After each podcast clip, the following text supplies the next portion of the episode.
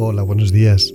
Nace este nuevo podcast, el Evangelio de hoy, con la intención de poderte traer cada mañana, muy, muy temprano, las tres lecturas del leccionario, de tal forma que cuando salgas a la calle ya puedas llevar el corazón reconfortado y vivirlo en oración.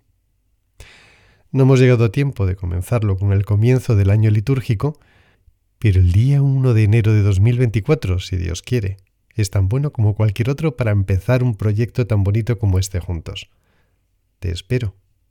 El 1 de enero, bien de mañana. Que Dios te bendiga.